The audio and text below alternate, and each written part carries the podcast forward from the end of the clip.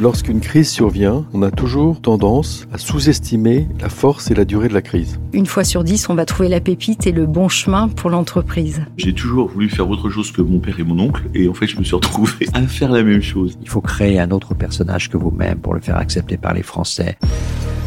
Depuis 20 ans, j'interroge pour Radio Classique les dirigeants économiques français sur leur actualité, mais à côté en off, ils me racontent les coulisses des grands événements auxquels ils ont participé. Ce sont ces moments de vie, ces expériences souvent inspirantes que ces femmes et ces hommes viennent partager dans ce podcast. Je suis Céline Cajoulis et vous écoutez Secret de dirigeants. Mon invité cette semaine fait partie d'un club très privé, celui des directrices générales d'un groupe du CAC 40. Elles ne sont que trois, mais elle est la seule à accéder à la fonction par promotion interne. Une promotion légitime pour celle qui depuis 17 ans travaille dans un secteur qu'elle qualifie elle-même de peu glamour, l'eau, la propreté et la gestion de l'énergie, mais un secteur qui la passionne. Estelle Brachlienov, je suis directrice générale de Veolia. Et parmi tous les chantiers qu'elle a menés, il y a celui de l'intégration de Suez, le rival historique, racheté après une OPA non sollicitée, comme on dit, lorsque l'on ne veut pas dire hostile. Depuis le 1er juillet, elle est donc à la tête d'un géant qui réalise 38 milliards d'euros de chiffre d'affaires et emploie 220 000 salariés. Le Monde dresse de son côté le portrait d'Estelle Braclianoff, la reine des eaux, puisqu'elle devient aujourd'hui directrice générale de Veolia, aux côtés d'Antoine Frérot qui reste président. La première chose, c'est que j'ai pensé, euh, j'ai pensé à tous les salariés en fait qui comptent sur moi pour euh, donner du sens à tout notre projet, pour les embarquer. Euh, et ça a été vraiment la, la première chose à laquelle j'ai pensé. Donc, euh, donc de l'enthousiasme, de la détermination euh, et aussi un, sens du, devoir, je crois, puisque je suis là aussi pour les servir et pour servir notre projet. Depuis le 1er juillet, chez Veolia, il y a une dissociation de la fonction entre président et directeur général. Parfois ça fonctionne, parfois ça fonctionne pas bien. On a vu ça notamment euh, chez Engie. Comment est-ce que vous vous êtes organisé, vous, avec Antoine Frérot, pour que chacun ait bien son domaine de compétences et qu'il n'y ait pas trop d'interaction Alors ça va bien se passer euh, chez Veolia, ça j'en suis absolument euh, certaine. Déjà parce que c'est lui et parce que c'est moi, parce que c'est Antoine Frérot et parce que c'est moi, parce qu'on se connaît depuis très longtemps, qu'on s'apprécie. Euh, je crois que ça fait déjà une grande différence au-delà de ce qui est écrit du, job respectif de président et de celui de directrice générale sur les, les différents euh, documents euh, formels. Euh, et puis, et puis moi, je pouvais pas imaginer meilleur président qu'Antoine. Euh, il connaît l'entreprise, il, il, a envie que ça fonctionne aussi. Euh, il m'a totalement euh, laissé les, les, euh, les clés de, de, de, la maison euh, au 1er juillet et, et je sais qu'il est là sur un certain nombre de sujets sur lesquels je compte bien aller le voir et utiliser toute son, son expérience, enfin faire appel plutôt à toute son expérience accumulée sur les parties prenantes, sur les, les signaux faibles, sur certain nombre de sujets sur lesquels il a, il a acquis beaucoup, beaucoup d'expérience et même de, de toucher de balle au cours des années. Lui avait vécu une transition plus compliquée avec Henri Proglio. Est-ce que ça, ça joue aussi dans la façon dont est organisé euh, le travail entre vous? Pour moi, euh, certainement non. Pour lui, il faudrait lui poser la question, mais je suis persuadé qu'il a en tête qu'il ne veut pas euh, que ça se passe euh, mal, euh, parce que précisément, il a vécu une transition qui a été compliquée lui. Donc ça fait partie des, clés du succès de précisément ce duo que l'on forme. Et puis, on est dans un monde qui est quand même particulièrement volatile, compliqué, avec des, crises à répétition. Si on arrive à démultiplier nos forces, je pense que ce sera mieux pour l'entreprise aussi. Fin août 2020, Veolia a racheté 29,9% de Suez. ça a été le début d'une longue bataille boursière, ça a duré 18 mois. Vous n'avez pas beaucoup dormi, vos conseils non plus, les journalistes non plus. Qu'est-ce qui était le plus compliqué? Qu'est-ce qui était le plus difficile à gérer? Parce que le, principe d'une OPA, c'est qu'on sait quand ça commence, on sait jamais quand ça se termine. Ah, qu'est-ce qui a été le plus difficile? Alors, je, vous confirme que ça a été beaucoup, beaucoup, beaucoup de boulot. Effectivement, qu'on n'a pas toujours euh, beaucoup dormi. Parce qu'on a fait beaucoup de choses en, parallèle, évidemment, euh, l'OPA. Euh, mais en, parallèle de ça, on était encore en plein Covid. Donc, il y avait Veolia qu'il a s'agit de, de faire réagir et et, et, rebondir à la situation de Covid. Et on a très bien réussi ça, puisque en, en six mois, on a réussi à revenir à nos résultats pré-Covid. Donc aussitôt que l'automne 2020. Et l'automne 2020, je rappelle qu'il n'y avait pas encore de vaccin. donc on était dans un monde qu'on a déjà oublié, mais qui était quand même encore très incertain. et puis en parallèle, préparer le rapprochement aussi, donc rencontrer des gens, des équipes de Suez pour préparer la suite. Donc ça a été tout ça en même temps. Donc finalement, c'est ce qui fait qu'il y a eu beaucoup, beaucoup de boulot. Mais enfin, un boulot très enthousiasmant aussi. Je crois que vous avez rencontré euh, des chefs d'entreprise, des, des, dirigeants qui avaient vécu ce genre de choses. Qu'est-ce qu'ils vous ont dit? Parce que concrètement, une OPA, c'est vraiment une machine très à part. Alors ils m'ont dit plein de choses, certaines, euh, j'allais dire que j'ai retenues euh, et d'autres que j'ai peut-être volontairement ou involontairement pas retenues. Euh, celles que j'ai, euh, euh, et qu'on a appliquées, c'est qu'il faut que les choses soient très claires pour les équipes au moment du rapprochement. donc il vaut mieux aller vite, annoncer très vite, par exemple les organisations dans chaque pays, au niveau de la tête de l'entreprise, pour que tout le monde sache quel est le cadre et la clarté. Elle est, elle est un élément de succès pour que tout le monde sache euh, sur quoi sur quoi se baser. Euh, le projet aussi. Donc ça, c'est quelque chose que j'ai euh, que retenu. Et puis après, j'ai beaucoup beaucoup fait parler les uns et les autres sur les sujets de culture d'entreprise parce que c'est vraiment la clé du succès d'un rapprochement. Au-delà des éléments financiers, du fait de de rabioter les systèmes informatiques entre eux et toutes sortes de tuyauteries, le sujet essentiel, c'est les hommes et les femmes et c'est la culture d'entreprise. C'est compliqué de réussir à, à rapprocher les deux frères ennemis parce que c'est le même métier, mais il y avait quand même des différences culturelles. Et puis sur le terrain, les Suez, c'était les concurrents des Veolia et inversement. Oui, alors je, pense au contraire qu'il y avait beaucoup plus de, de, similitudes que ce, que les uns ou les autres ont pu euh, dire à un moment donné. Et d'ailleurs, on le voit maintenant que le, rapprochement a, a commencé. Euh, et je pense qu'il est pouvoir dire qu'il est vraiment sur de très bons rails. Beaucoup de similitudes, une vraie passion du métier. C'est des entreprises d'ingénieurs euh, qui ont envie de trouver des solutions euh, pour l'avenir, en l'occurrence euh, pour la planète, qui sont partout dans le monde, très opérationnels, très terrain. Et ça, ça rassemble. Donc oui, à la tête de l'entreprise, il y avait quelques, quelques différences culturelles, mais dans la très grande majorité des équipes, ce qui frappe, c'est les similitudes. On a d'ailleurs fait des enquêtes avec des des, tiers à qui on a demandé de nous faire euh, euh, des enquêtes de culture, des focus group euh, et autres. et ils sont revenus avec des courbes, puisqu'ils font ça sous forme de courbes, qui étaient tellement symétriques qu'on n'arrivait pas à reconnaître quelle était Veolia et quelle était Suez quand on, nous masquait les logos des entreprises de leur graphique. Et humainement, comment on fait? Alors humainement, alors vous voyez, le, ce, qui, me, ce qui me revient, c'est euh, le 19 janvier, quand on accueille au siège de Veolia à Aubervilliers euh, des centaines de nouveaux euh, collaborateurs qui viennent de Suez, qu'on appelle les nouveaux Veolia, parce que je pense que les mots ont une importance pour passer aussi le message de ce qu'on essaie de faire. Et, et là, c'est une émotion incroyable. donc, moi, je crois que j'ai été les accueillir moi-même au siège. On les a, on l'avait fait par euh, par vague de 50 pour être capable de leur faire un accueil euh, vraiment euh, super personnalisé avec avec un accompagnement très fort. On les avait même binomés avec un, un salarié de Veolia pour qu'ils soient capables de de se repérer dans, dans l'entreprise aussi, au-delà de, de ce qui est écrit sur les sur les différents papiers. Et je leur ai dit euh, bienvenue chez vous. Et, euh, et, je crois que ça, c'est un moment, euh, un moment moi qui me qui me marque euh, et, euh, et je sais que ça a marqué parce que des, on est revenu me voir derrière en me disant bah en fait vous nous avez dit ça et surtout vous avez pris des engagements et vous les avez tenus et on l'a vu.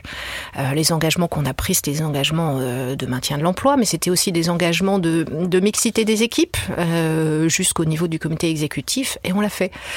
Et ça, euh, donc je disais de la clarté, euh, de l'enthousiasme, et puis euh, et puis tenir ses engagements. Euh, je crois que ça ça fait partie des clés. Et puis à la fin, c'est la matière humaine, donc on rencontre beaucoup de gens. Et puis quand on voit qu'on partage la même passion pour ce projet génial qui est de construire le champion mondial de la transformation écologique, je crois que au bout d'un moment, c'est vraiment tout ce qui transparaît. C'est quand est-ce que je peux m'y mettre, Estelle, pour aller euh, travailler sur un projet, euh, sur une innovation, pour construire ça? La semaine dernière, lorsqu'Isabelle Chaperon, qui est journaliste au Monde, a fait votre portrait, elle a titré La Générale des eaux. Alors, générale sans le G majuscule, donc il n'y a pas le côté armé, mais il y a quand même l'idée. Euh, on comprend que vous avez un, tempérament, ça aussi que vous avez géré des grèves, que vous êtes allé souvent sur le terrain, que euh, le cuir. Euh, vous n'êtes pas arrivé chez Veolia par hasard. Vous étiez avant dans la haute fonction publique, vous avez choisi ce métier et ce secteur pour quelle raison? Je suis pas sûre que ce soit le mot pour quelle raison, au sens de la raison, qui viennent à l'esprit sur pourquoi j'ai choisi Veolia, parce qu'en fait, c'est des rencontres. Euh, donc le cerveau, de temps en temps, est, pas le seul à, à, réagir. Il y a, aussi le cœur, il y a de l'intuition, euh, il y a des rencontres. Et donc à l'époque, rencontre d'un de qui allait, celui qui allait devenir mon, mon patron, mon premier patron chez Veolia. Et je suis sortie de son bureau en me disant s'il me propose un job, j'y vais. Et c'était à la fois évidemment le projet, l'entreprise, mais aussi cette rencontre en me disant il y a, il y a, il y a de l'énergie, il y a un dynamisme, il y a des, des choses à faire, c'est super, euh, allons-y. Et c'est pour ça que vous y êtes resté déjà 17 euh, ans. Alors ça, c'est pourquoi j'y suis restée. C'est encore une autre question presque de pourquoi j'y suis rentrée. Euh, mais il y a un peu les mêmes ingrédients parce qu'effectivement, j'aurais pu à un moment donné euh, bifurquer et faire autre chose. Je l'ai jamais choisi et ça m'a même jamais vraiment traversé l'esprit, pour être franche. Et pourquoi ça? Euh, Et pourquoi? Parce que les gens, encore une fois, euh, mon patron, mes équipes, mes collègues, ça dépendait des, des moments, mais globalement, c'est la première explication.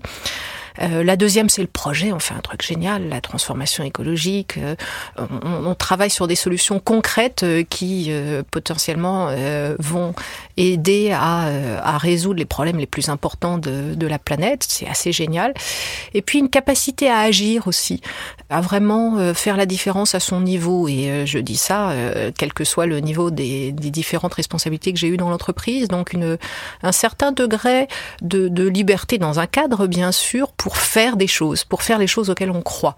Et ça, je crois que c'est très Veolia. La semaine dernière, les géants de l'énergie ont appelé à réduire la consommation dès à présent. Est-ce qu'un jour, bientôt peut-être, on va parler de sobriété hydrique comme on parle de sobriété énergétique? Là où vous avez raison, c'est qu'en France, on a l'habitude qu'on ouvre l'eau de robinet, que euh, l'eau arrive et qu'il n'y a pas de sujet de rareté. Et on est en train de découvrir, au fur et à mesure euh, des sécheresses plus fréquentes, du réchauffement climatique, qu'en fait, l'eau est un bien précieux. Donc oui, il faut qu'on en prenne plus soin. Euh, ça, je peux être que d'accord. Et euh, pour qu'on prenne plus soin, ça veut dire euh, essayer de faire attention à l'économiser, bien sûr. L'économiser, y compris dans les réseaux, et ça, c'est notre métier. En France, il y a un litre sur cinq d'eau qui est perdu dans les réseaux. Euh, en moyenne. dans certains pays, mais c'est moins dans certains pays, mais ça reste important. Donc c'est moins qu'aux États-Unis, par exemple, c'est moins que dans dans un certain nombre d'autres pays, mais ça reste important. Et la bonne nouvelle, c'est qu'on a des solutions et des idées pour faire mieux que ça. Et d'ailleurs, on sait faire mieux que ça euh, grâce à nos technologies, au digital et autres. Euh, le deuxième idée, c'est en fait de, de réutiliser l'eau. C'est un bien trop précieux pour n'être utilisé qu'une fois. Donc c'est la réutilisation des eaux usées, le recyclage des eaux usées euh, pour revenir dans des boucles de, de consommation notamment pour les agriculteurs ou pour euh, arroser euh, des jardins ou différents euh, espaces. Et donc, ça, c'est des solutions qui sont assez clés demain et de plus en plus, auxquelles on pensait pas vraiment il y a encore quelques années, parce que le sujet du réchauffement climatique et de la rareté de la ressource en eau n'était pas encore finalement complètement arrivé en termes de, de préoccupation en France. C'est arrivé. La bonne nouvelle, c'est encore une fois, c'est qu'on a des, des technologies, des savoir-faire pour aider, et qu'on en a encore plus depuis qu'on s'est rapproché avec Suez pour revenir sur le sujet précédent. En France, on réutilise 0,1% des eaux usées, c'est 15% en Espagne, c'est 90% en Israël. Et pourquoi je mentionne l'Espagne? On comprend bien que l'Espagne a eu ce sujet plus tôt que nous. Euh, il se trouve que l'Espagne, c'est une géographie sur laquelle euh, Suez était très présente et donc maintenant Veolia. Donc on a du savoir-faire accumulé par nos collègues espagnols qu'on va importer en France. Est-ce qu'un jour on boira de l'eau recyclée? On sait déjà le faire techniquement, il n'y a aucun problème. Aux États-Unis, ça existe déjà, mais est-ce qu'en France, on, est culturellement prêt pour ça? Alors, les sondages que l'on fait nous démontrent que les Français y seraient prêts. Euh, après, l'ensemble des pouvoirs publics, c'est une autre question, et on le fait déjà euh, à Windhoek en Namibie. Donc, euh, on sait le faire techniquement, on le fait déjà à certains endroits dans le monde pas encore tout à fait en France. On a cela dit une première qui est arrivée en, en Vendée, euh, donc le projet Vendéo, qui permet de recharger euh, un stockage d'eau en, en amont d'une usine d'eau potable à partir d'eau usée. Ça veut dire qu'on est pas très loin de le faire. J'ai quelques petites questions pour terminer. Vous avez passé 6 euh, ans en Angleterre. Elle est comment la reine d'Angleterre? Il paraît oh, qu'il y a une photo de vous avec la reine dans votre bureau. Ah, vous êtes très bien renseignée, non, Céline.